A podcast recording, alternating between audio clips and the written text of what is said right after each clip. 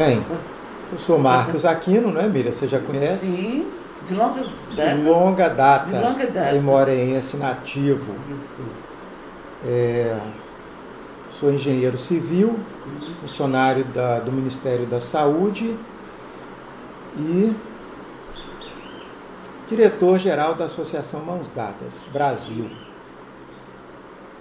Eu quero começar agradecendo ao Luan e a você pela oportunidade né, que está sendo nos dado, dada para poder falar um pouquinho do nosso sentimento em relação a Imorés e a nossa região. Eu acho que isso é importante para deixar esta memória e, quem sabe, um pouco de semente espalhada também, né? Verdade. Para que outras, essas gerações presentes ou futuras, possam pegar esta semente e fazer vingar alguma coisa. Sim. Né? Porque nós gostamos de Emorés. Não é isso? A nossa intenção é essa. É. Inclusive, assim, a minha vinda até a Imorés para poder fazer essa declaração é sempre essa esperança de que cada um de nós e vocês, com o trabalho de vocês, é um tijolinho na construção dessa cidade que a gente sonha para frente. Né? Verdade. Porque para trás nós já, já vivemos. Os nossos netos, né? É. Bem, eu gostaria de começar falando uma frase que minha mãe- citou ontem, falando sobre o que ela já faz e já fez por Aimorés, né? ajudando pessoas que não tinham casa própria a realizar o seu desejo da casa própria. Em dado momento, a minha mãe falou assim: por que, que a sociedade não dá oportunidade às pessoas? Eu achei essa pergunta muito, muito profunda. Eu acho que nós, cada um de nós tem que fazer essa pergunta, né? Porque nós somos parte dessa grande sociedade, Sim. não é? Por que, que as pessoas que às vezes têm um potencial para se sustentar, pelo menos, a sociedade não dá oportunidade a ela? Eu falo daqueles mais carentes, Sim. né? Aquele que não tem um currículo, um diploma, não é? Minha oportunidade, Não né? tem aquela família com sobrenome, Sim. é isso. E às vezes são pessoas que trazem uma bagagem de vida importantíssima para nos ensinar, Rica. rica, Verdade. não é? E eu digo assim, o que é a sociedade, né? Eu fico me perguntando, porque como engenheiro tem que também exercitar isso Sim. comigo, né? Uhum. Horas, eu entendo que a sociedade não são as pessoas. Não, a sociedade são as instituições que congregam pessoas e essas instituições têm finalidades dentro da cidade. Isso.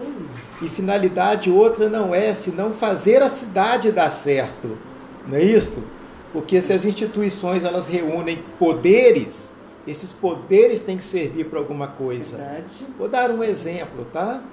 As associações de bairro, o Lions, o Rotary, a Prefeitura, a Câmara dos Vereadores, as igrejas. Isso aí. Isso é sociedade, não é? Uhum.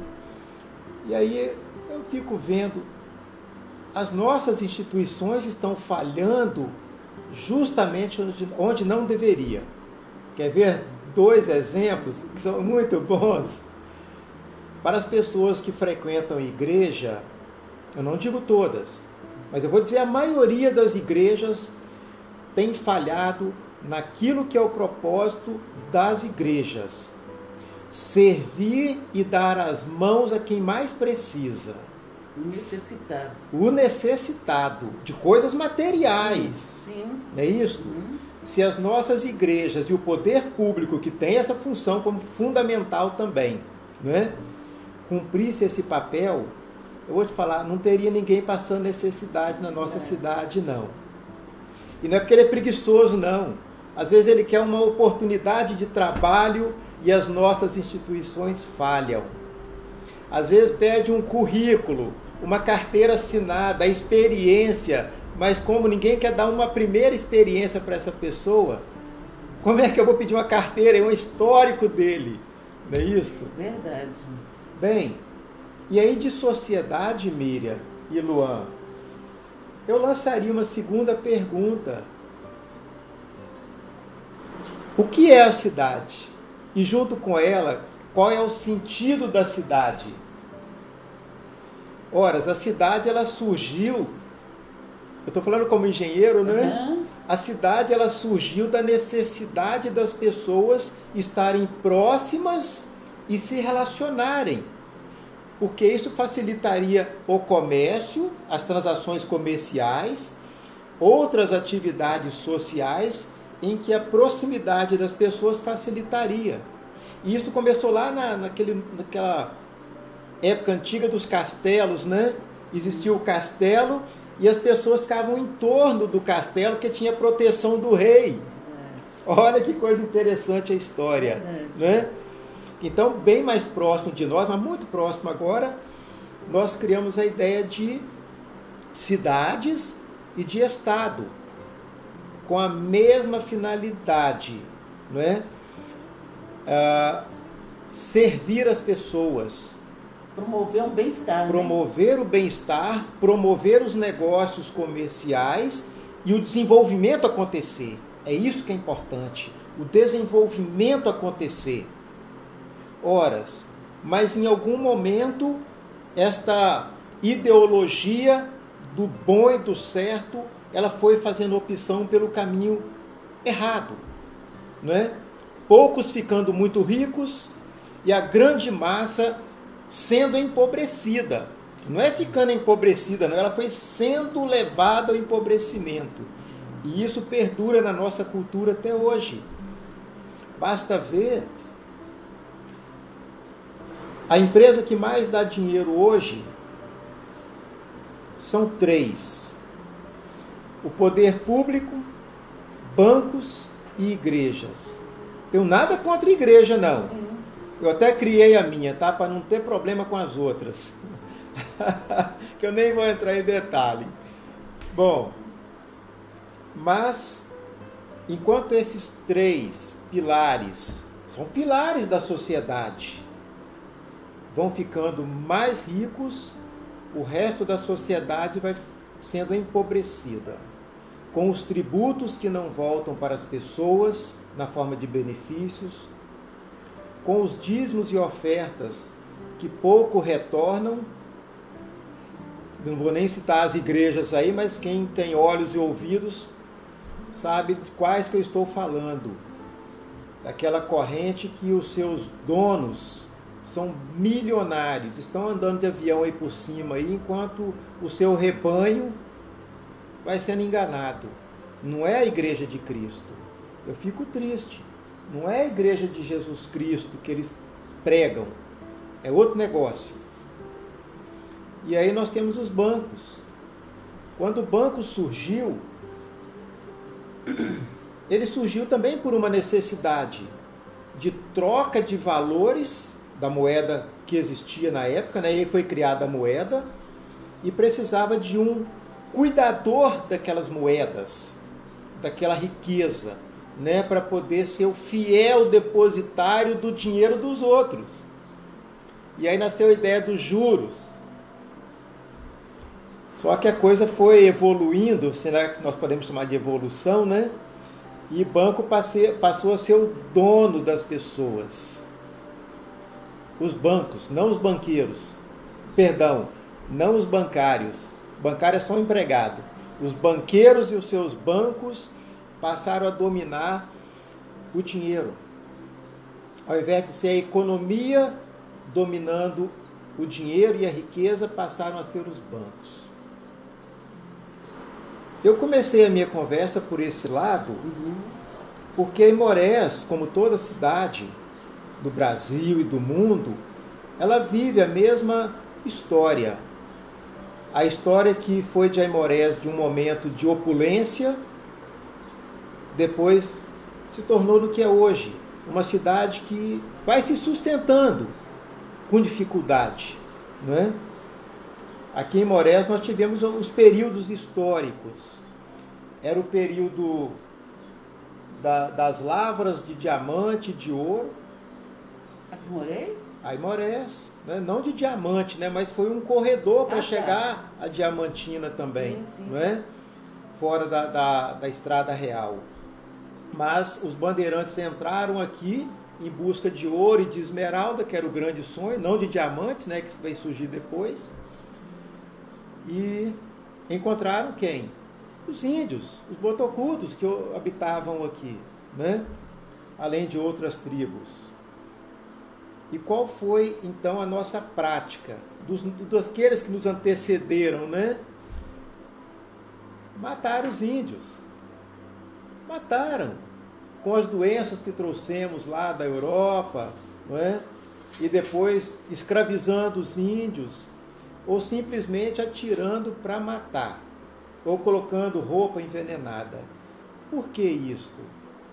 Por causa do interesse do domínio da terra, dominar o espaço físico, porque o Brasil era uma área aberta, pertencia a quem estivesse ali vivendo e ocupando. Oportunidade para todo mundo, né? Era oportunidade para todo mundo, não é? Claro que as tribos indígenas tinham suas divergências também, que isso é da raça humana, evidente, né? Mas os colonizadores trouxeram um conhecimento muito avançado é, da indústria bélica.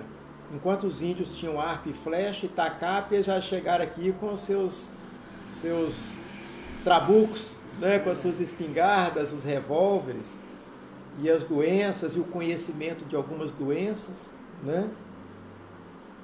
Bem, depois desse início de colonização aqui da nossa região, se não me falha a memória, se estabeleceram então as fazendas com a produção de, de bens de primeira necessidade. E aí nós tivemos aquele período dos meeiros, né, porque só o fazendeiro com a família dele não dava conta. Então eles, foi estabelecida a ideia de meeiro. Tudo que era produzido, metade era do produtor rural, do dono da terra. Produtor rural não, que isso de produtor, que quem produzia era quem trabalhava. Né?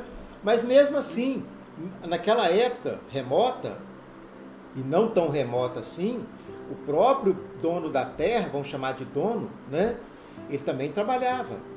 Trabalhava pesado ali, né? E os seus meeiros trabalhavam mais pesado ainda e dava metade para ele. Depois gerou a ideia da terça. Então o fazendeiro ficava com dois terços e quem trabalhava ficava com um terço. Olha como é que a história veio acontecendo. História de Aimorés, né? Pois bem, não satisfeitos, é, me parece que lá no período meados de 1940, 30, 40, foi criado então o Estatuto da Terra e parecia, era o sentimento dos proprietários rurais que os seus meeiros iam passar a ter direito, depois de um tempo na sua terra, a uma parte da terra porque ele era o que vivia e produzia também sobre a terra. Então, o proprietário começou a, a adotar a prática da criação de gado extensivo. Né? É, e aqueles meeiros foram sendo retirados das terras. Basta você andar pelas nossas propriedades rurais e você vai encontrar várias fazendas com casas de meeiros desocupadas e terras abandonadas, porque quando a mão de obra sai da terra, a terra fica ociosa, que alguém tem que laborar sobre a terra, né, fazê-la produzir. E se a mão de obra vai embora, a terra volta a ser o que era, capoeira e mata, né? Então o fazendeiro, a cultura induziu ele de alguma forma a colocar um vaqueiro para cuidar de toda a sua terra e as suas vacas. E aí eu chamo essa cultura a escultura, a cultura da, da predação e da expropriação, inclusive. Porque ele, como ele não cultivava a terra, não devolvia o, o adubo para a terra também, a terra foi enfraquecendo. Então o, vaqui, o proprietário colocava lá 100, 200 cabeças de gado numa fazenda e aquele gado comia o capim até chegar no chão. E foi empobrecendo a terra. E o fogo lambia o resto. Você lembra de alguma fazenda de época. Todas as fazendas aqui. era bem. cultura nossa. É verdade. Né? Ah, como não, era mais barato colocar fogo na propriedade do que pagar alguém para roçar, Sim. colocava fogo. Sim. Né? Uhum. Claro que o potássio ele também é adubo, mas o resto ia tudo embora com a chuva. Né? A chuva colocava fogo, ficava cinza com o potássio, mas a chuva vinha e lavava tudo e descia para dentro do rio. Verdade. É isso? E trazia junto que terra e foi assoreando o nosso rio doce, nosso rio Manhuaçu, os nossos córregos. E esses rios, vocês talvez não vão lembrar porque são bem mais novos. Olha, gente, mas aqui era uma fartura de peixe, de lagosta, camarão. Gente, era uma loucura. Inclusive, muita gente vivia disso, né? Vivia. Pescadores. Era sustentado por isso. Sustentava Famílias. e nós vendíamos para fora. O nosso pescado ia para Vitória, para o Rio de Janeiro. Eu me lembro, eu também fui predador durante muitos anos da minha vida, e eu até me envergonho disso, né? Porque minha família era de caçadores.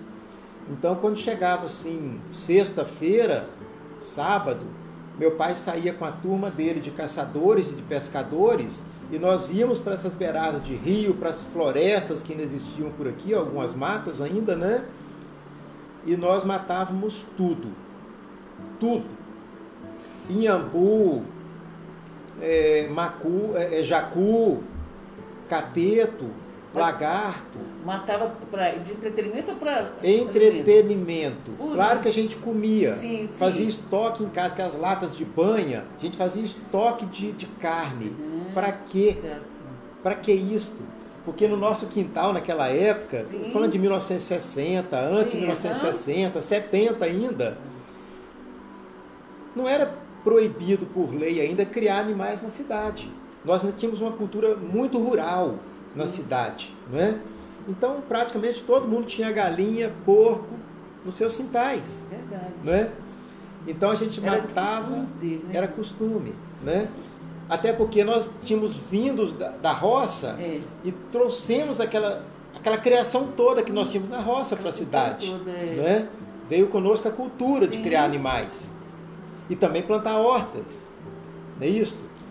Bem, então o que, é que nós fizemos? Nós acabamos com o meio ambiente de Aimorés, rural. Matamos tudo. E os peixes a mesma coisa. Nós íamos pescar aqui no rio Manhuaçu, uma turma de 10, 15 homens. Além de caçar, nós pescávamos. Armava rede.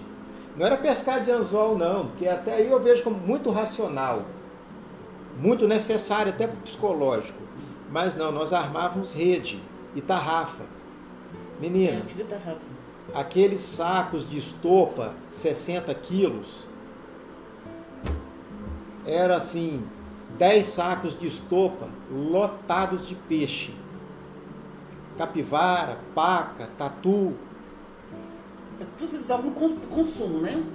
Consumo, dava para os vizinhos, dava para os outros amigos mais distantes, uhum. estocava mas a gente estocava e no outro fim de semana ia de novo. Pescava de novo e matava tudo. O rio Manhuaçu era um rio tão, tão limpo, tão transparente, que você conseguia ver piabanhas, aqueles peixes parecendo um piau, né, grande. Costumava ver piabanhas nadando os bandos, assim, os cardumes, né, uhum. dentro do rio. Olha que lindo, hein? Tão maravilhoso que era o rio Manhuaçu. Quer ver do Rio Doce, que é a nossa história maior, né? Da maioria dos aimoreenses.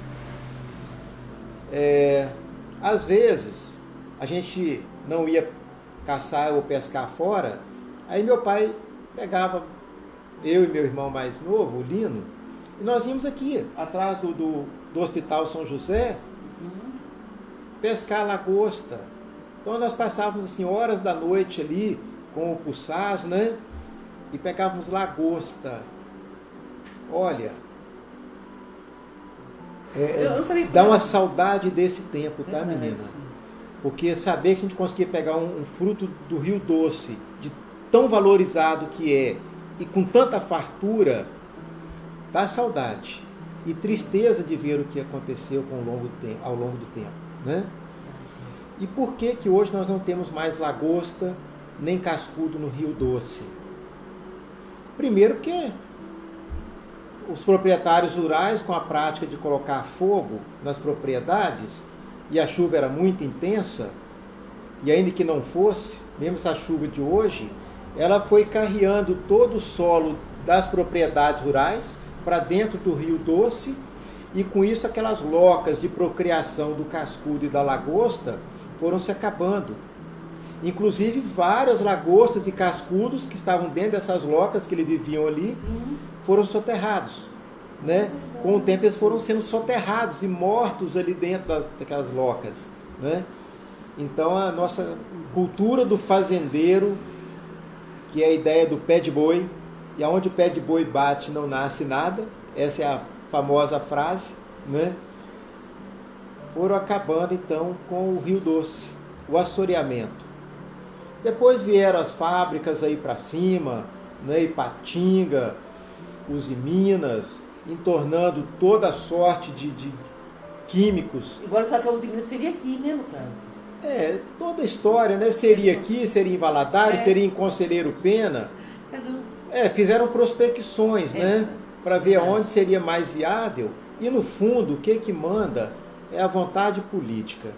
É o martelo do, do, do, do, do, do quem pode mais. Quem pode mais. Aí é o governador de estado, é o presidente da república, é que bate o martelo e fala, vai ser ali. E acabou. É. Pronto. Capital de investimento vem para falar, é aqui que está determinado, vamos fazer. Claro que tem engenharia também, né? Que fala, não, aqui é viável, uhum, né? Sim. Mas tudo bem. Eu acho até bom que tenha sido lá para Ipatinga fora. Porque do mesmo jeito que uma grande indústria traz, traz desenvolvimento e muitos empregos, ela traz muita poluição assim, também. Sim. Então, assim, eu fico é satisfeito que a Uzi Minas não tenha se instalado aqui em Aimorés, nem aqui próximo, tenha sido mais para cima, porque o estrago tem vindo para nós. Verdade. Né?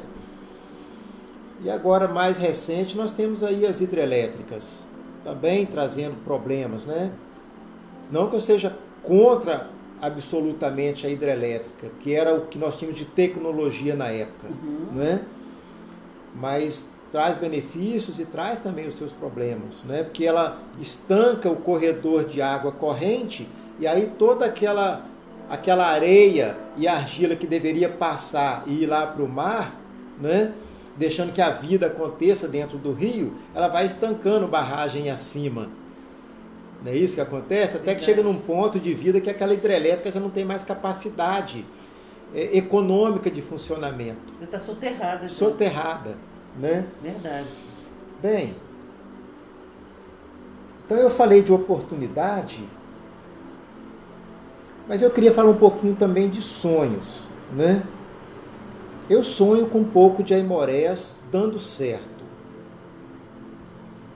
Me faz lembrar há uns seis anos atrás, se eu não me engano, talvez um pouco mais, que eu fui estudar fora também.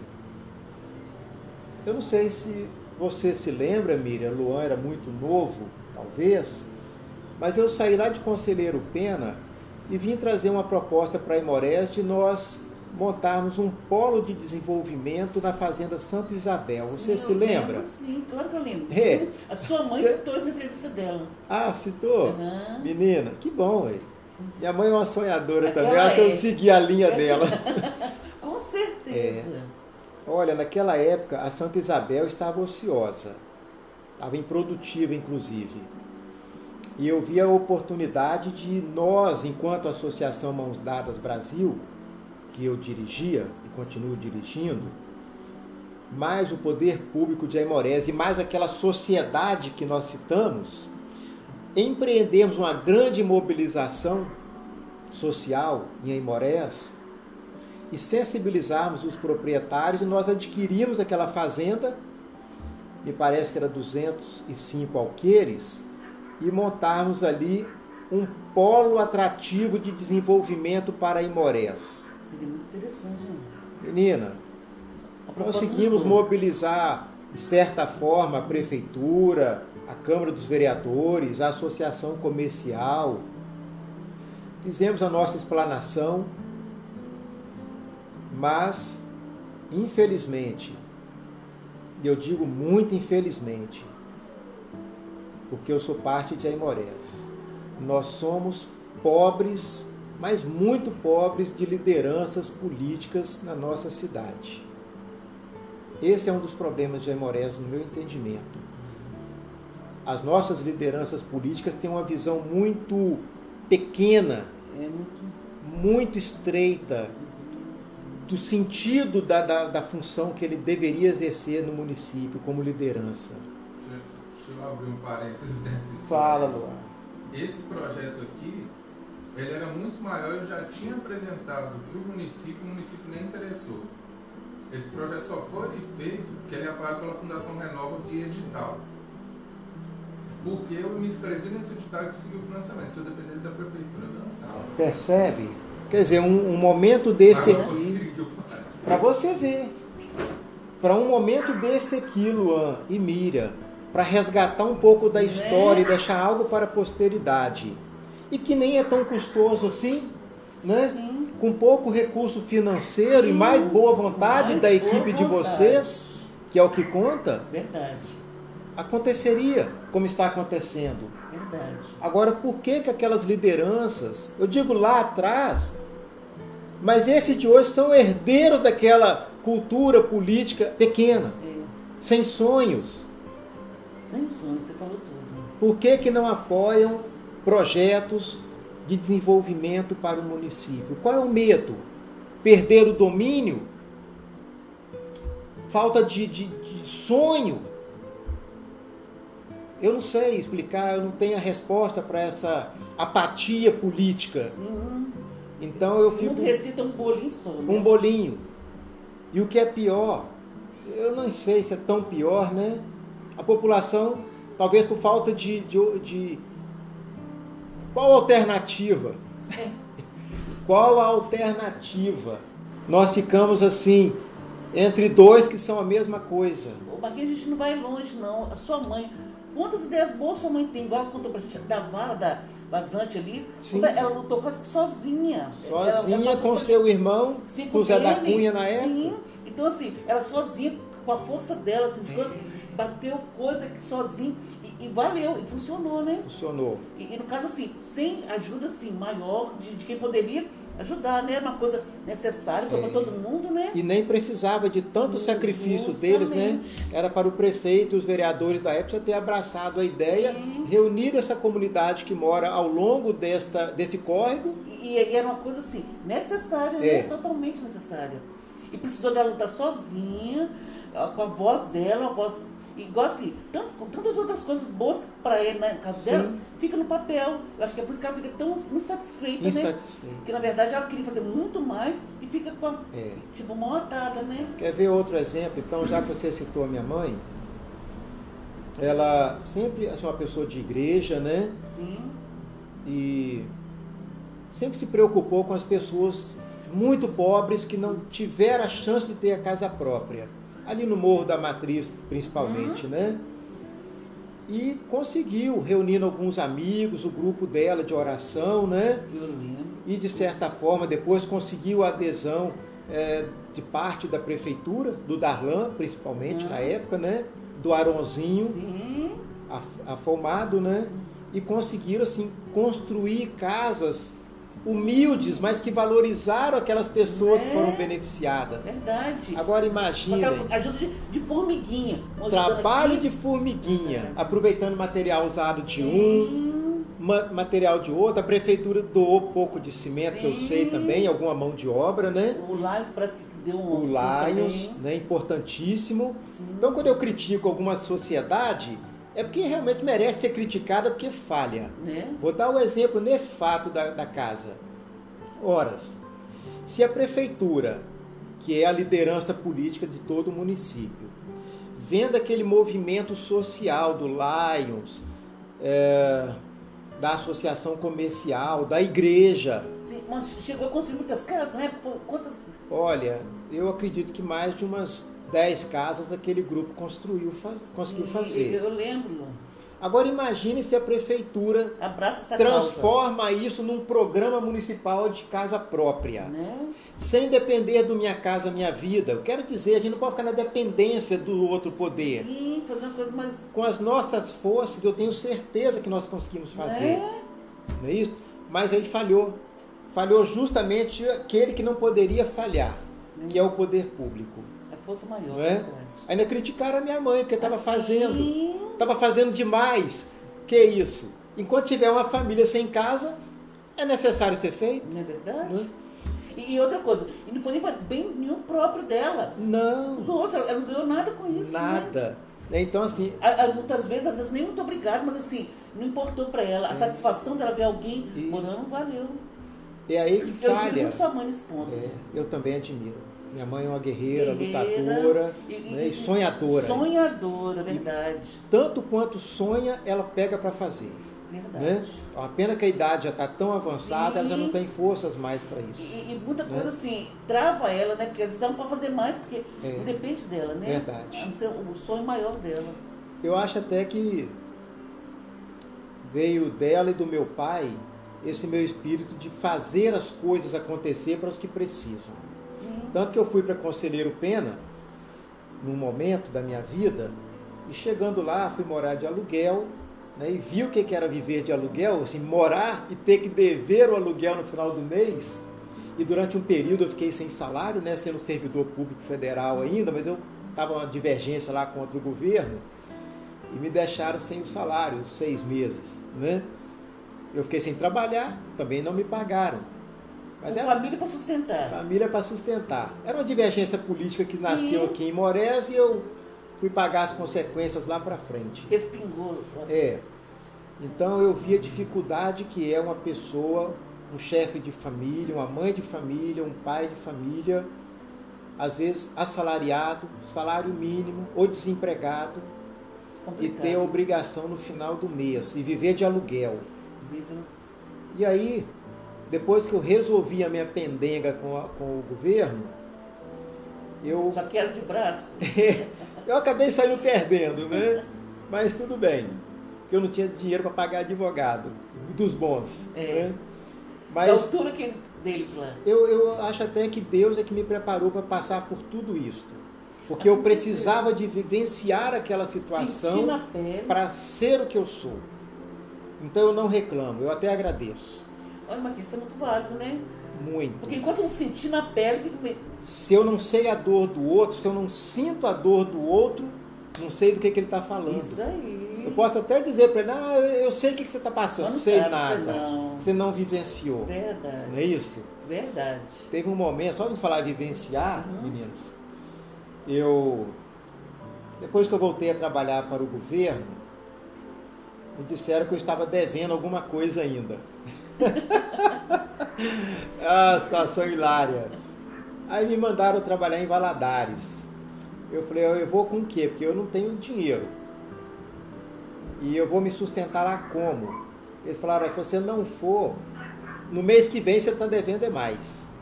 Aí eu juntei uma mochila com um colchonete, aqueles sacos de dormir, peguei uma carona ali em Conselheiro Pena e fui para Valadares.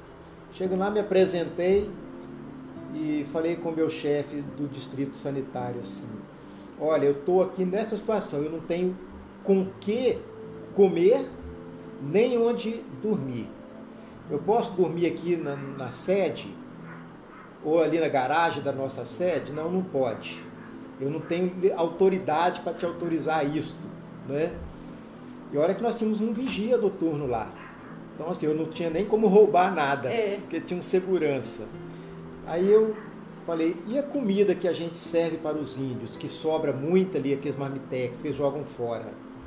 Eu posso comer um marmitex daquele? Então, eu também não posso te autorizar, porque esse dinheiro é para comprar marmitex só para os indígenas. Poxa, eles querendo ou não. É, então nós comprávamos assim 20, 30, 50 marmitex e uns 20 índios comia, 30, e o resto a gente jogava dentro de um tambor de lixo, né?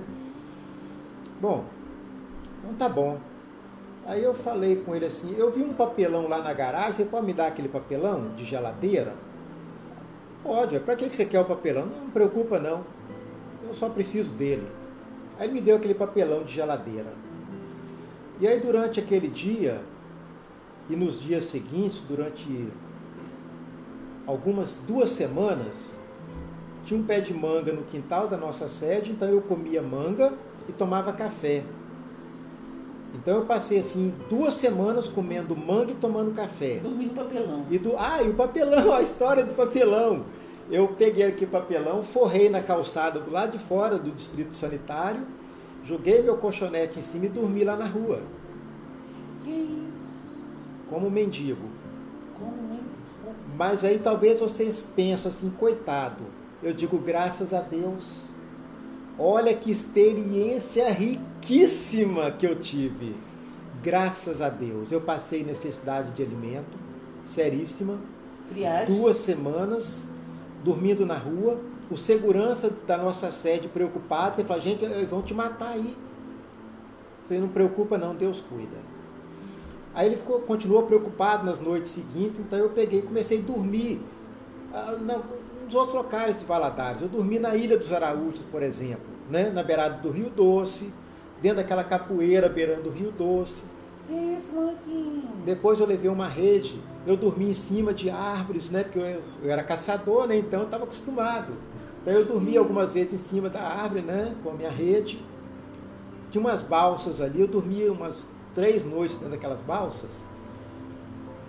E ali na Avenida Minas Gerais, hoje, fiquei hospedado na Minas Você Gerais. hospedado, viu? Eu dormi num banquinho daqueles amarelinhos que tem ali na Minas Gerais, em frente aos hotéis. Uhum. Tinha um banco em frente, uns taxistas ali. Eu falei, "Eu- pode sentar aqui? Pode. Aí eu fui ficando sentado, lá pelas tantas, eu fui vendo meu corpo caindo. Pô, aceitei, eu vou deitar aqui, se ele não reclamar. e ali eu dormi. Gente, que maravilha esse período. Depois um colega descobriu quanto tempo? Duas semanas? duas semanas comendo só manga e tomando café. Bem, aí um colega soube que eu estava passando essa situação e me ofereceu 50 reais. Que ano que foi esse, Marquinhos? Tem quanto tempo? Olha, acho que foi no ano de. Sei lá, Aham. vou gastar a memória pensando que eu Isso estou passado isso no tempo. isso aí. Né? 2004, me parece, 2005, alguma coisa por ali. Né? Bem, aí ele falou: ó, vou te dar os 50 reais. Tem um restaurante popular que vende marmitex ali de um real e dois. Uhum. E você vai quebrando por aí afora. Falei, beleza, preocupa não. Bem, então eu comprava um marmitex de dois reais, dividia ele no meio. De manhã no almoço eu comia comida, manga e café. E a outra metade eu comia à noite, manga e aquele pedacinho de marmitex. Uma vez eu encontrei um carroceiro de Conselheiro Pena ali perto desse restaurante e nesse dia eu estava com tanta fome, eu não tinha nada, não tinha nada, tava a fome era tanta que ele olhou para mim e falou assim: "Você vai comprar um marmitex?" Eu falei: "Não, outro dia". Aí ele falou assim: "Você está sem dinheiro?" A fome era tanta que ele percebeu que eu estava vendo a fome, né? Acho que eu era a própria fome. Eu falei: "Olha, eu calcei a cara e falei: "Não vou enganar, não. Eu não tenho um tostão no bolso, eu estou morrendo de fome." Aí ele me deu dois reais. Ele estava trabalhando de servente de pedreiro. E olha de novo, Deus trabalhando para me educar, para me formar. Ele tirou um pouquinho do que ele tinha, que era pouco, e me deu os dois reais. Falou, eu também estou quase sem nada, mas toma dois reais aqui. Quase chorei. Um dia eu estava com tanta fome que minha vontade era comer as folhas das árvores lá na Ilha dos Araújos. Mas eu não entreguei. Eu conversava com Deus, eu não entreguei. E aí no dia seguinte ele me encontrou de novo e me deu mais dois reais. Depois eu não o vi mais, né? E me parece que esse colega então me deu os 50 reais. Então eu vi o que é passar fome. Quando eu estava em Conselheiro Pena, que o governo tirou o meu salário, e por que, que ele tirou o meu salário? É porque eu não aceitei também ser mandado para fora de Aimorés. Porque a divergência política aqui em Aimorés é que eu tinha feito uma crítica à administração e o prefeito da época não gostou e fechou nossa sala. E mandou que nós fôssemos embora. Aí eu denunciei o fato à FUNASA e pedi um processo, né? Uma investigação, e esse processo sumiu. e eles me mantiveram à toa. Até que eu fui embora daqui, falei, não, eu vou embora que eles vão parar de pagar o salário também. E fui para Conselheiro Pena. Uhum. Né? E aí depois o coordenador da FUNASA, sabendo que eu estava em Conselheiro Pena, é, usando as prerrogativas dele, ele me mandou ir para Caratinga. Eu falei, não vou. Eu não estou em Conselheiro Pena, eu estou lá em Imorés. E é lá que eu tenho que trabalhar. Eu fui contratado para trabalhar em Imorés. Eu não vou sair de lá por causa de problema político, não. Aí sim, eles, como eu não fui trabalhar em Caratinga, né, eles pararam de pagar o meu salário. Teve um, um, um momento que me marcou muito também. A gente morava de aluguel, como eu moro até hoje em Conselheiro Pena de aluguel. E um dia o Luca, nosso filho do meio, eu cheguei em casa e falou assim, ô pai, me dá uma bala. Uma bala. Eu não tinha uma moeda de 10 centavos no bolso para comprar uma bala para o meu filho. Eu acredito. A comida que nós comíamos durante esse período de dois meses, sem nada, nada em casa, nós andávamos, a Sônia e eu e o Luca, né, pelas ruas de Conselheiro Pena, e a gente pegava fruta no quintal das pessoas, liberando a Vale do Rio Doce, tinha uns pés de fruta ali, ginipapo, e a gente pegava fruta. Eu entrava no quintal do nosso vizinho em frente e tirava coco. Aí a Sônia comprava canjiquinha, eu pegava também folha de batata doce, ela fazia, durante esses dois meses, né, de vez em quando ela fazia, então, canjiquinha com folha de batata doce. E a gente comia coco e as frutas que conseguia. Né? Bem. Uh... Mas aí a bala, você falou com ele que não tinha? É, eu falei que não tinha bala. Uhum. Né? É, eu fiquei pensando ali, quantos pais também que são é, questionados pelos filhos, né, e pedidos pelos filhos, pai, me dá isso, pai, me dá aquilo. E às vezes é uma coisa tão boba, uma bala. E o pai se envergonha porque ele não tem o que oferecer para o seu filho. E aí eu volto naquela nossa conversa inicial. Por que, que a sociedade não dá oportunidade às pessoas para ter a dignidade de oferecer à sua família o básico, que é um teto sobre a cabeça, uma casa própria. Não falo de aluguel, não, porque quem vive, mora de aluguel, ele está debaixo da ponte. Como eu quase fui naquele momento, né, nós ficamos devendo aluguel em Conselheiro Pena dois meses. Bem, oferecer oportunidades é a função da sociedade. Se não tiver essa função, para que a sociedade? Para explorar as pessoas? Não vejo não. Né? Graças a Deus, nós ainda temos Deus por nós. Minha família tem Deus cuidando de nós, nos orientando. Isso é o nosso melhor. Vou te contar um fato. Claro que eu vim aqui para falar de Aimorés, mas o que eu estou contando, quantas famílias aqui em Morés passam o que eu já passei com a minha família? E eu sonho com a Aimorés melhor. Mas eu tinha levado a minha oficina de, de ourivesaria lá para Conselheiro Pena, que eu também sou, era joalheiro né, na uhum. época, né, que meu pai me ensinou.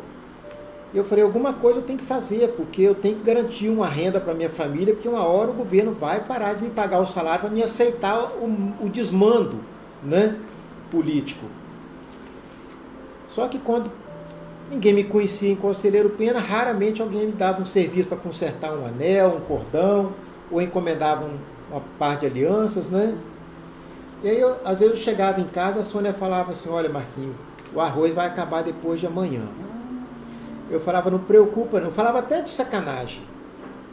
Porque eu ainda não, eu não tinha muito, a minha fé estruturada, não. Eu sei o que, que é isso. Eu ainda estava procurando Deus. Naquele momento eu ainda estava procurando Deus. E vinha procurando Deus há muito tempo. Né? Eu orava. Orava. Mas eu ainda não tinha conhecido Deus. Aí eu falava com ela assim, que é uma pessoa muito religiosa. Sim, sim, sim.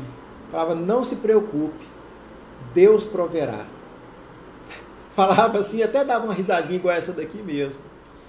Menina, quando eu chegava na minha oficina, depois do almoço, acontecia de um cliente aparecer e me dava o valor do serviço basicamente suficiente para comprar um pacote de arroz. Um pacotinho de arroz. Aí eu chegava em casa e tal, passava mais poucos dias, falava, o feijão vai acabando. Só dá até amanhã. E eu de novo, testando Deus. Deus proverá. Como Deus aprova. E Deus, naquele mesmo dia, dava provisão.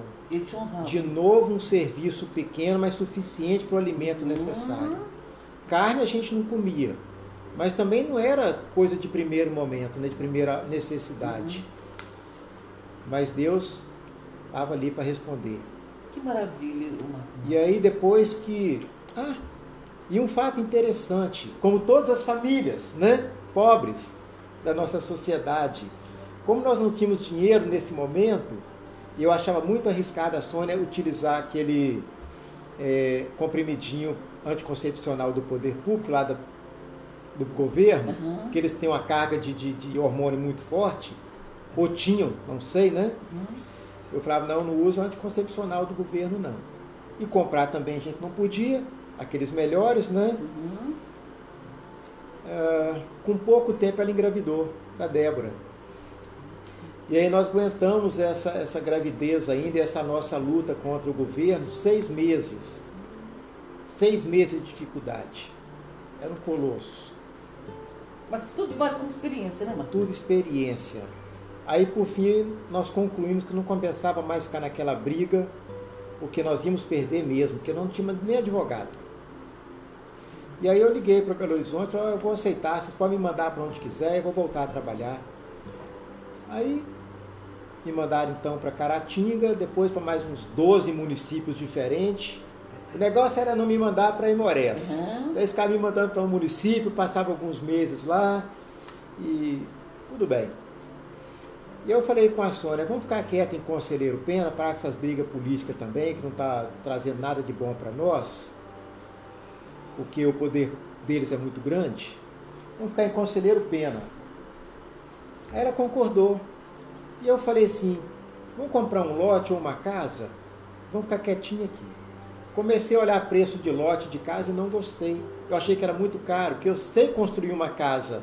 E eu achei que o preço do lote era muito caro, Luana. Aí que Deus de novo, é aqui que eu quero você. Essa é a, é a história. É aqui que eu quero você. Eu falei assim, quer saber de uma coisa? Eu vou criar um loteamento. Não para mim, mas um loteamento que sirva para mim por um baixo custo, né? mas que sirva todo mundo de Conselheiro Pena. Rico, pobre, que a cidade tem que crescer para todo mundo. Né? E aí Deus me inspirou e eu criei o projeto Mãos Dadas, Casa Própria para Todos. E naquela época nós tínhamos a esperança que a prefeitura ia participar, porque quando você faz casa para as pessoas a um custo muito barato, isso, isso gera um palanque político poderoso. Eu falei, não, a prefeitura se não vem agora, vai vir daqui a pouco. Né? E aí nós prometemos às pessoas que o valor de aquisição de um lote, que no futuro ia ter escritura, infraestrutura, tudo, né? ia custar meio salário mínimo, dividido em 12 parcelas de R$ 5,50. E as pessoas, muitos acreditaram. Eu consegui vender aquele sonho para as pessoas, né? E aí eles começaram a colocar dinheiro no nosso negócio, que era um movimento, depois se tornou Associação Mãos Dadas. Mas na hora que nós fomos comprar terra, que já tinha um dinheiro razoável né, em conta, nenhum proprietário de terra queria vender parte das suas terras para beneficiar a cidade. Não tinha interesse, né? Não, o negócio deles era comprar mais terra para ficar ociosa. Né? E aí depois de uns meses, meses, tentando e não- nada dando certo, e as pessoas já saindo do nosso movimento, e ao sair nós tínhamos que devolver o dinheiro a elas também, né?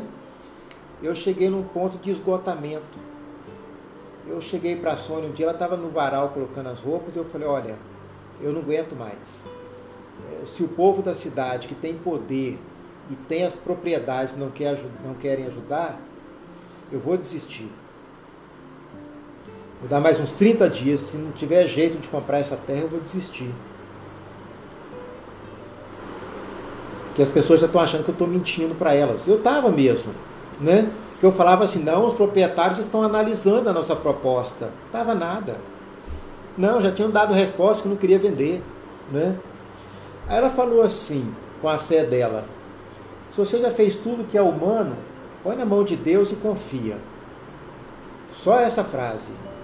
Menina, meu desespero e o buraco que eu estava era tão grande perante as pessoas que antes da gente dormir, eu corri lá no quarto, escuro ainda, ajoelhei na beirada da cama e falei com Deus assim, mais ou menos essa frase: Se o Senhor me trouxe até aqui com esse propósito, pega essa batata quente e resolve, que eu vou desistir. E o que eu vou te contar agora, agora Luan e Miriam, eu quero que vocês acreditem, que vocês me conhecem desde sim, sempre. Sim. É verdadeiro num momento daquela madrugada, uma voz, igual essa que eu estou falando com vocês aqui, falou no meu ouvido: procura o Clésio Chaves. E a força de duas mãos me pegaram no peito assim, me pegou no peito e me sacudiu na cama. E eu acordei sobressaltado com aquela voz ainda ecoando na minha cabeça. Não foi o sonho, foi voz. Uhum. Porque sonho eu sei o que, que é, né? Então eu escutei aquela voz. Foi Deus me respondendo. Procura o Clésio Chaves. E esse Clésio Chaves é um corretor de imóveis lá em Conselheiro Pena, que eu nem conhecia direito, né? Porque eu nem era de Conselheiro Pena, né? Aí eu olhei para o relógio, era 2h15 da manhã. Chamei a Sônia e falei, eu já tenho a solução para o problema. Deus me falou aqui agora. Olha só, um camarada que nem conhecia Deus, que nem tinha fé, menina, estava procurando. Eu me emociono com isso até, né? Deus falou comigo aqui agora. Aí ela falou, então tá. Virou para o canto e foi dormir.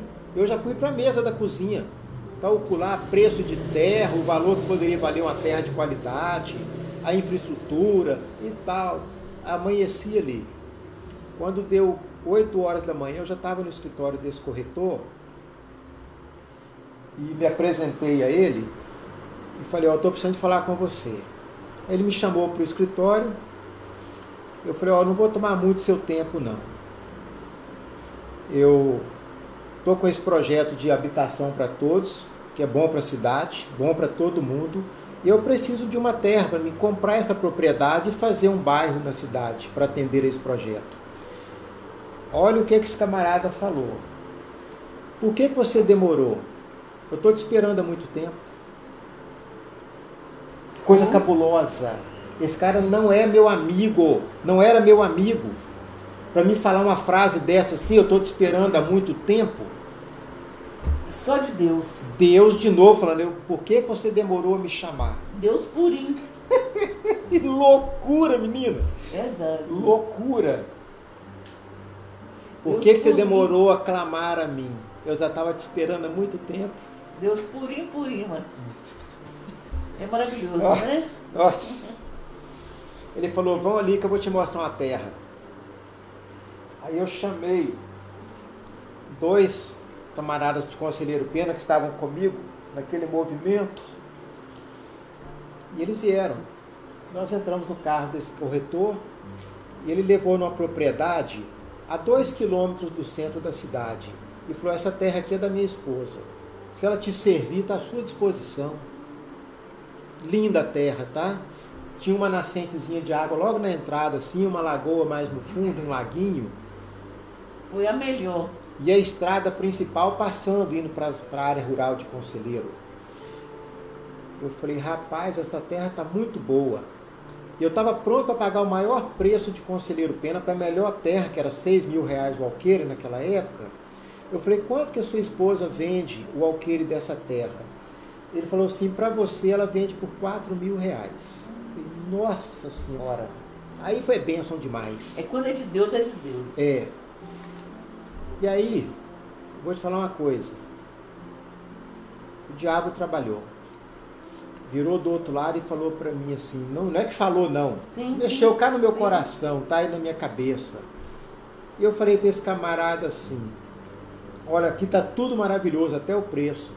Mas olha, são dois quilômetros da- do centro até aqui e o público que nós atendemos são, é o público de idoso, famílias com criança, e eles têm que ir para a cidade, trabalhar, estudar, né? E essa estrada aqui é uma estrada rural ainda, com muita poeira. E na época de chuva?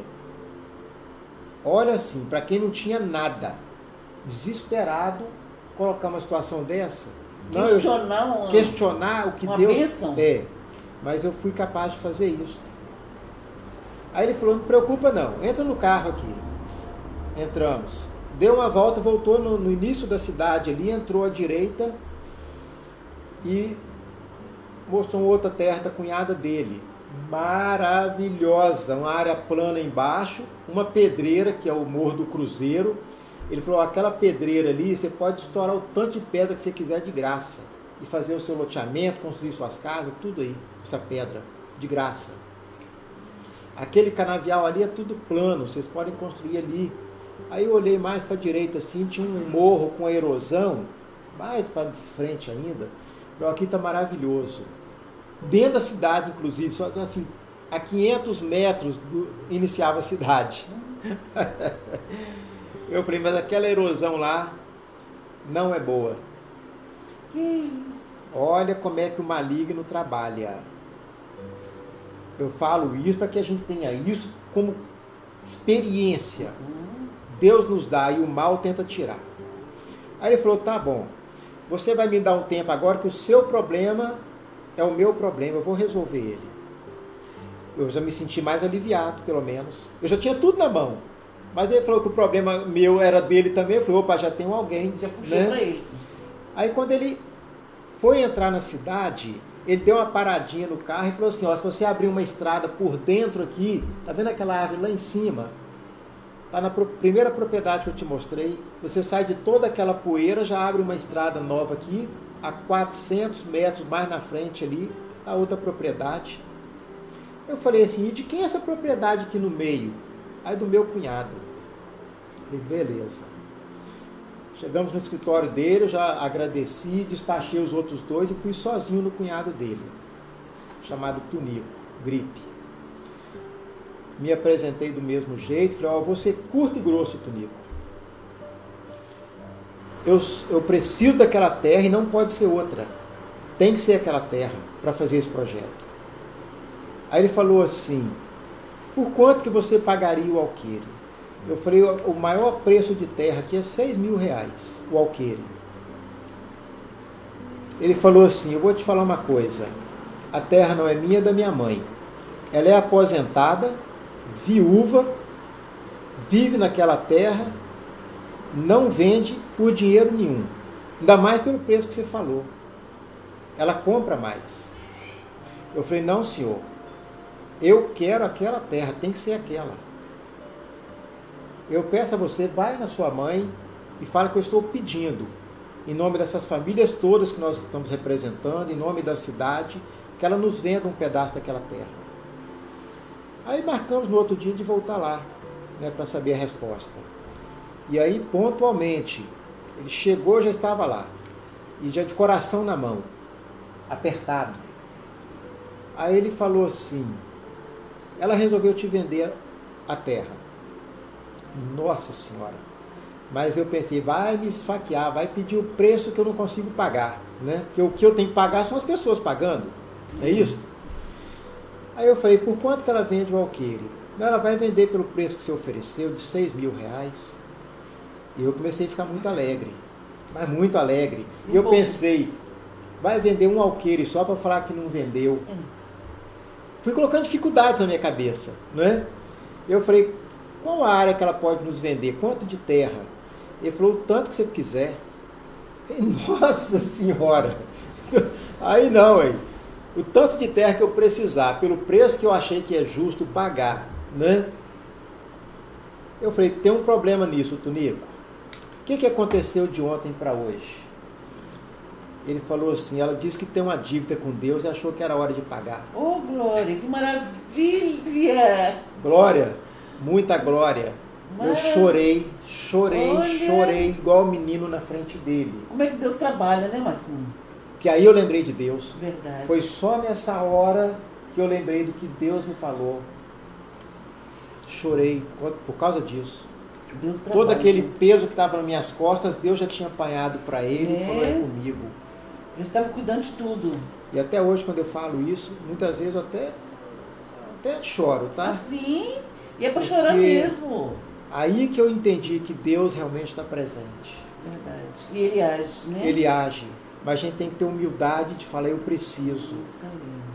E aí, quando eu falo de Aimorés para vocês e falo para aqueles que depois vão estar nos escutando, se tiverem oportunidade, eu quero dizer: a minha fé em Deus é absoluta. Eu sei que Deus existe hoje.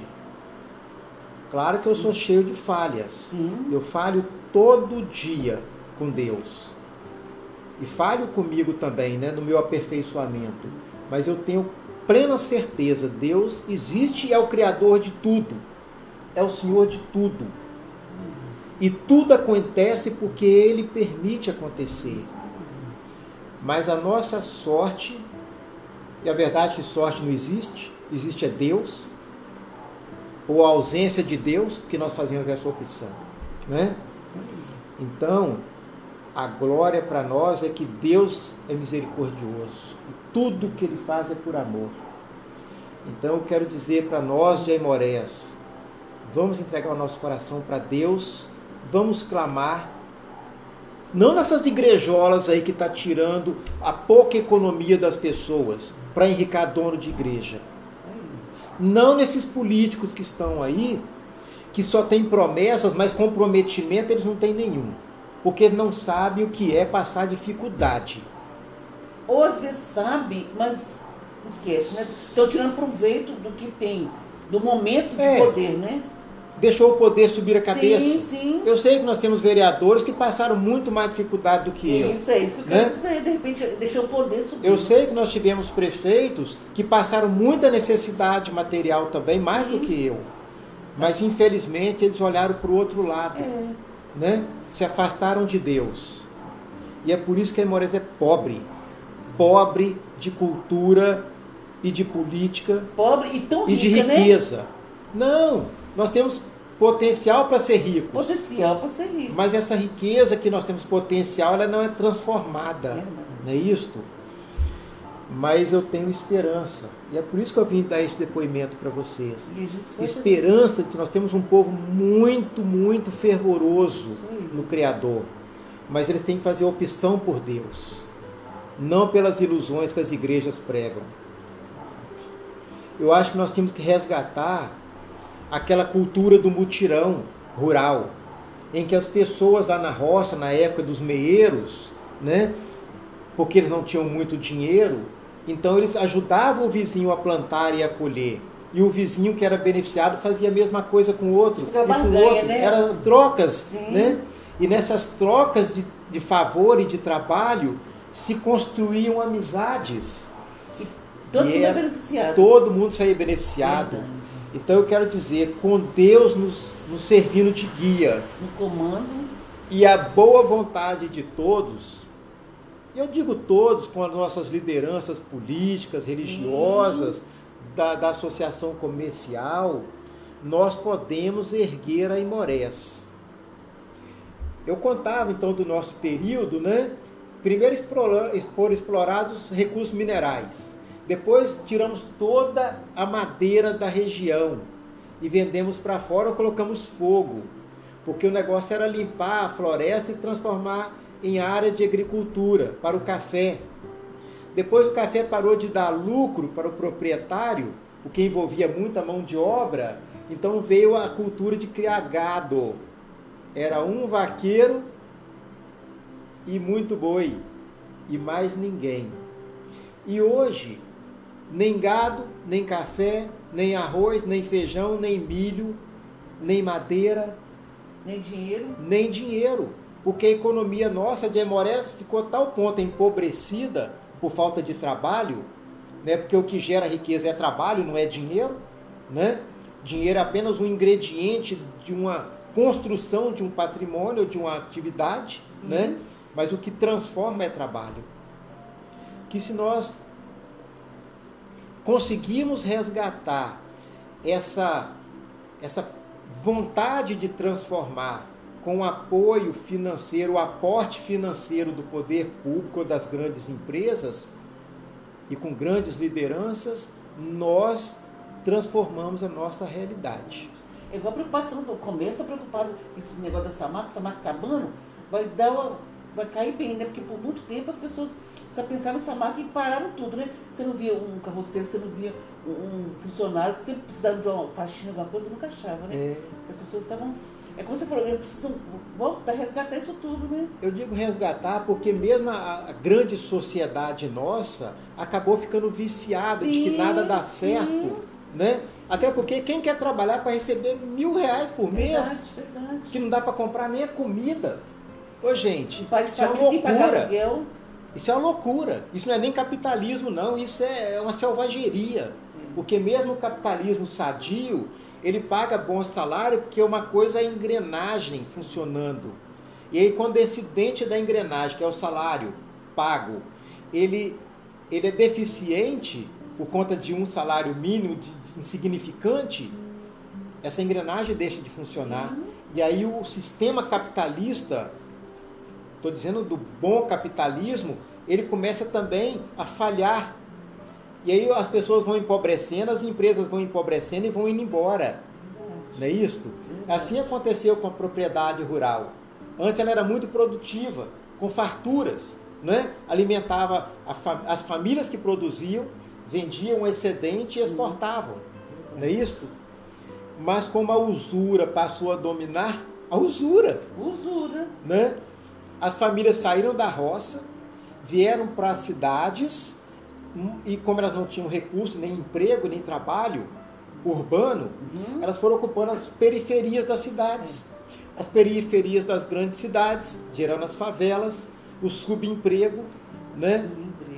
Então essa é a história de Aimorés, da região nossa, de Minas e do Brasil.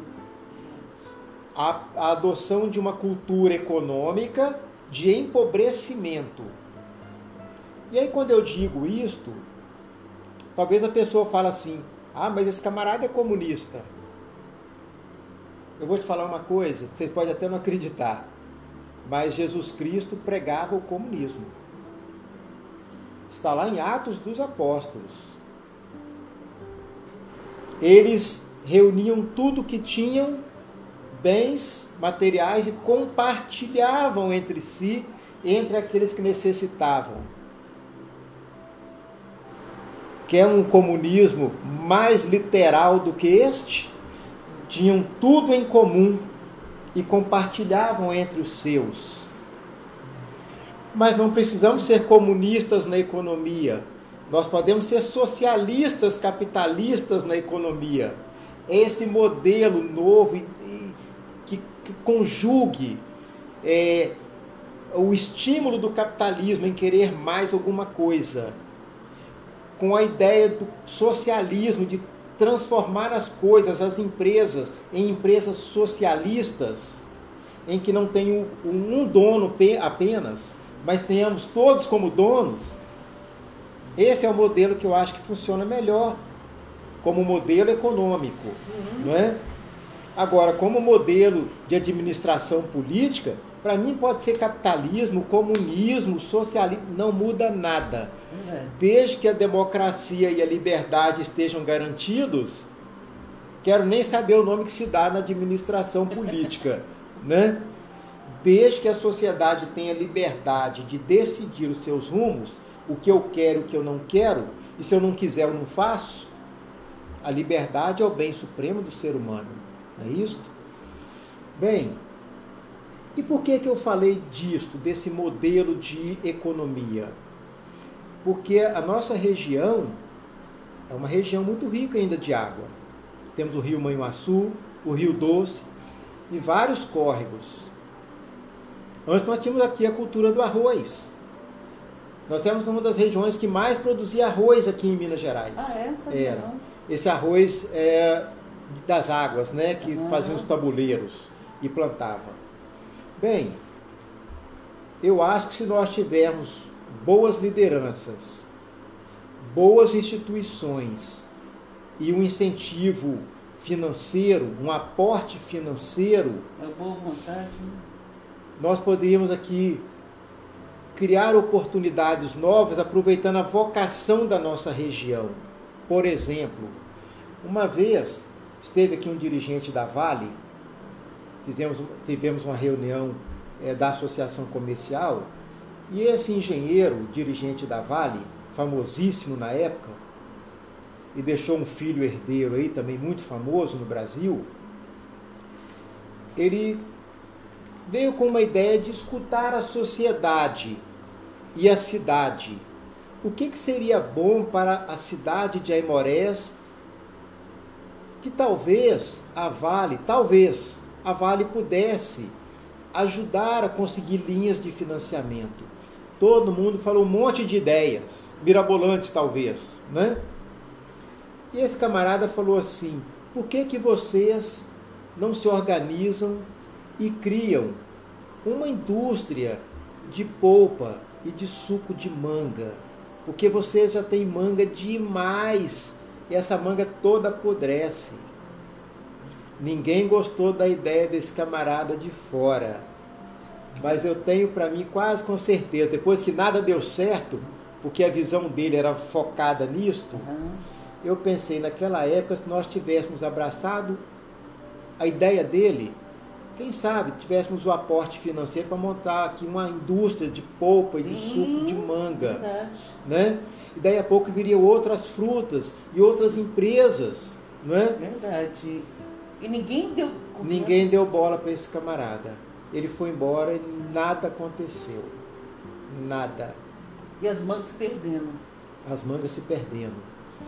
E aí, pensando nisto, eu estava já em Conselheiro Pena, agora mais recente, me parece que lá 2008, 2010, 2010 para frente. Eu falei, gente, por que, que nós não reunimos os proprietários rurais aqui da região, começando por Conselheiro Pena, e construímos aqui um frigorífico? Porque esse gado está indo todo para fora, para Valadares e para Colatina, e a- nós poderíamos estar agregando valor à carne, não, nós estamos mandando matéria- matéria-prima para esse camarada ganhar dinheiro lá fora. Verdade. Aí eu consegui então convencer a COP Mista, que é a Cooperativa de Produtores Rurais, e vamos fazer uma reunião então. Fizemos 500 cartas convite, a cooperativa distribuiu entre os produtores, fomos para a rádio, anunciamos, e fizemos então uma reunião ali na, na COP Mista. Não, no banco da cooperativa, para você ter ideia, o banco da cooperativa sediou esta reunião. Eu falei, gente, tem tudo para dar certo. Verdade. Produtor de carne, um banco que pode abrir linha de financiamento, gente querendo ganhar dinheiro. A cooperativa tem chance de sair. Ô, gente, eu acho que foram umas. Se deu 50 pessoas, foi muita. E eu falei, não, nós vamos fazer uma segunda. Vai dar certo. Porque se crescer o número, tem chance. Sim. Não. Compareceram 20 pessoas, mais ou menos. Aí eu vi que nem o produtor rural estava querendo. Nem o prefeito da época acho que foi. E aí eu encerrei aquele sonho ali também de fazer um, algo de, de econômico para o município ali, da cooperativa. E continuei tocando então meu projeto de moradia, né? Uhum. Porque deu certo. Sim. A prefeitura foi contra, quase toda a Câmara de Vereadores foi contra o projeto de habitação, mas nós tínhamos Deus e tocamos. Em 2005, já de cansado assim de ver a prefeitura sendo contra, já com um mandato e meio, é que nós apoiamos um candidato a prefeito lá e deu certo, ele se elegeu e ele então abraçou o projeto Mãos Dadas e falou: não, agora a infraestrutura é por conta da prefeitura. Vocês já fizeram até aqui, daqui para frente é conosco. Né? Nós compramos então os canos de água para a rede, o SAI assumiu então instalou a rede de água. Nós já tínhamos um início de rede elétrica e a prefeitura assumiu o resto, depois colocou esgoto e veio fazendo pavimentação. Depois esse prefeito buscou recursos do governo, nós fizemos 48 casas populares pelo programa Minha Casa Minha Vida, com mutirão, mutirão.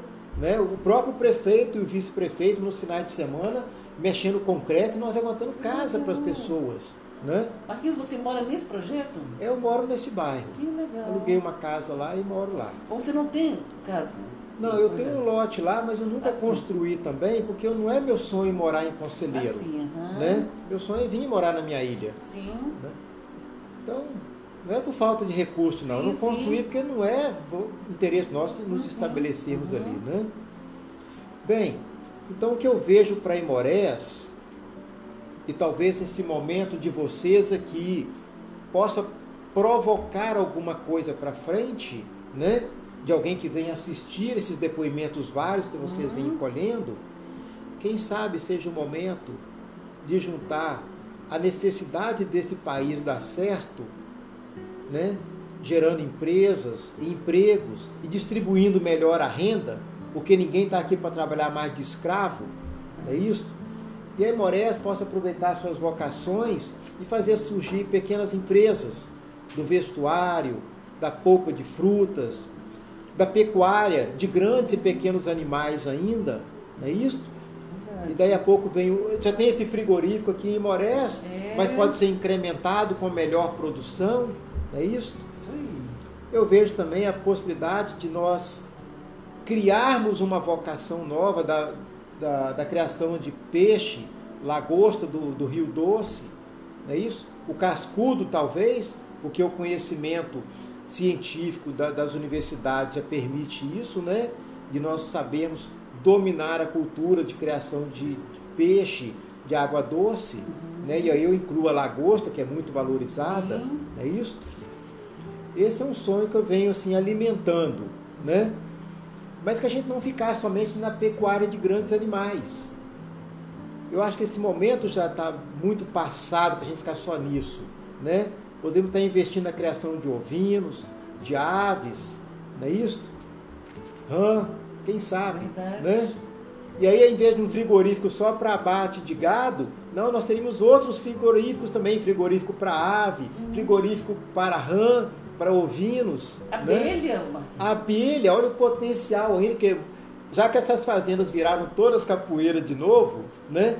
Quanto de apicultura isso sim, pode surgir sim. nesse intermédio, né? E por muito tempo ainda, né? Verdade. Basta estimular o, o, apicultor, né? Formar pessoas. Bem, eu acho que assim, para encerrar minha, meu depoimento, eu queria deixar ainda duas sementes, tá? Fique à vontade. É, eu conheci um rapaz há pouco tempo em Valadares em Valadares nós lançamos o segundo projeto Mãos Dadas também. Chegamos a adquirir uma fazenda lá de 104 alqueires. O melhor que tem em Valadares, Deus nos colocou na mão. Era para beneficiar umas 8 a 12 mil famílias. Mas aí o poder público que parecia que ia abraçar o projeto recuou num dado momento. As igrejas que poderiam ter coberto essa lacuna também não fizeram parte delas, e como nós não somos conhecidos em Valadares, as pessoas não aderiram ao projeto. Então nós devolvemos o dinheiro às pessoas. Mas eu conheci um rapaz ali, e ele também é um sonhador, mas um sonhador que faz. Eu acho que o que falta muito são pessoas que têm a capacidade de fazer serem apoiadas. E esse camarada falou, Marquinhos, eu tenho um projeto na minha cabeça de promover crianças e estudantes e mudar a nossa cultura lá de baixo para o cuidado com o lixo, que são os resíduos sólidos urbanos, né? Eu queria fazer com que as crianças organizadas pela minha entidade, elas fossem os agentes cuidadores do meio ambiente urbano para que ninguém jogasse plástico mais pelas ruas, garrafas no, nos lotes vagos, para que todo o material pudesse ser reciclável, essa criançada toda já crescesse aprendendo a lidar com ele, manuseando com esse material. E conscientizando a população. E conscientizando a população que eles seriam uma parte de fiscalizadores uhum. das suas famílias, dos seus vizinhos, mas aquele fiscalizador educativo e proponente. Uhum. Ao invés das pessoas julgarem o lixo fora, iriam selecionar esses recicláveis, passar para essa, essas crianças que levariam para um, ambiente de recepção, seria talvez próximo da escola ou do bairro mesmo, né? E essas crianças receberiam de volta o material escolar, o telefone, o tablet, alguma coisa que promovesse aquela atividade, as pessoas, crianças, sentissem assim, vale a pena manter o meio ambiente limpo. E aí esse camarada vem precisando de uma oportunidade, que ele está em Valadares hoje, ele já esteve no Maranhão oferecendo essa proposta, que é o projeto dele. Uhum. E é um projeto que envolve muito mais coisas, com capacitação profissionalizante. Uhum. Tá? Ele falou, Marquinhos, eu estou em Valadares de novo. Já conversei com a prefeitura, mas eles não. Eles falam que vão me dar a oportunidade de eu escolher uma escola, ou eles vão escolher uma escola, eu começar o meu projeto, mas ninguém me dá a oportunidade. Então, volto lá atrás, a ideia da oportunidade. Eu acho que as pessoas que têm o poder nas mãos de fazer ou de deixar acontecer, precisariam de dar oportunidade para pessoas como essa. Como esse rapaz que sabe o que tem que ser feito, tem a coragem de fazer, mas ele tem que se sustentar também, ele e a sua equipe, que não é uma grande equipe, uhum. né? Mas eles têm que ter o, necessário para a sua sustentação e para que esse projeto aconteça. Então, eu se eu tiver uma, uma chance no futuro com o meu projeto uhum. de habitação, ou esse que eu vou falar aqui agora, eu quero chamar esse rapaz para não cuida somente da educação das crianças na minha cidade. Faça essas crianças pararem os seus pais e eles próprios de jogar lixo na rua, porque esse lixo está indo para o córrego, para o rio doce, daqui ele vai para o mar. Sim. Toda uma série de consequências nefastas que vai parar lá no, no leito do mar, matando animais marinhos. Verdade. Então já não aguento mais criticar nem denunciar. O momento de fazer já, já é chegado, já passou, né? Então eu daria uma oportunidade a esse rapaz para ver o que é esse sonho dele com a questão dos, dos resíduos sólidos urbanos. E quem sabe esse projeto na cabeça dele é tão bom né? que a gente possa reproduzir em outras cidades. Verdade. Não é isso? Que comece em uma escola, em um bairro, mas ele vai para outros bairros. Né? Sim.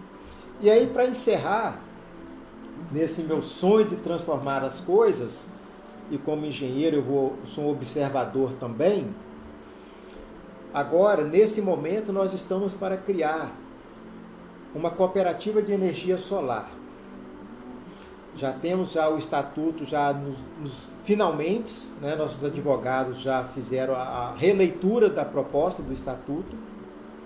Inclusive nós ampliamos ela, nós vamos chamá-la de é, cooperativa do Mercosul para fontes alternativas de energia. Né? Então nós vamos trabalhar no Brasil com a perspectiva de trabalhar também países do Mercosul. Uhum. E se Deus quiser, se for plano de Deus para a nossa vida, inclusive, só precisa disso, porque nós queremos trabalhar e fazer acontecer. Então eu diria, se for o plano de Deus para a nossa vida, eu creio que daqui a 90 dias nós estaremos vindo de Aimorés para cima, já divulgando essa cooperativa de energia solar. Que coisa boa! E qual é a vantagem que ela faz, que ela traz? O custo de você ter energia solar na sua casa pelo modelo cooperativo, ele é de dois terços do valor de você montar um sistema individual. Legal. E você não tem que ter telhado para colocar o sistema funcionando, você não tem que ficar limpando os painéis solares ao longo do ano para tirar poeira, nem uhum. outros detritos, porque diminui a capacidade de Sim. receber iluminação, né? E nem você tem que ficar administrando esse sistema. A cooperativa vai exercer essa finalidade. Muito é. interessante. E a ideia é que esse projeto funcionando, nos nossos projetos de habitação também, as famílias já vão estar adotando esse modelo cooperativo para energia uhum. e a energia solar já é um caminho sem volta. A humanidade toda caminha para isto, menos o Brasil, né? Nós estamos vivendo um momento político no Brasil que está nos levando para o atraso absurdo, né?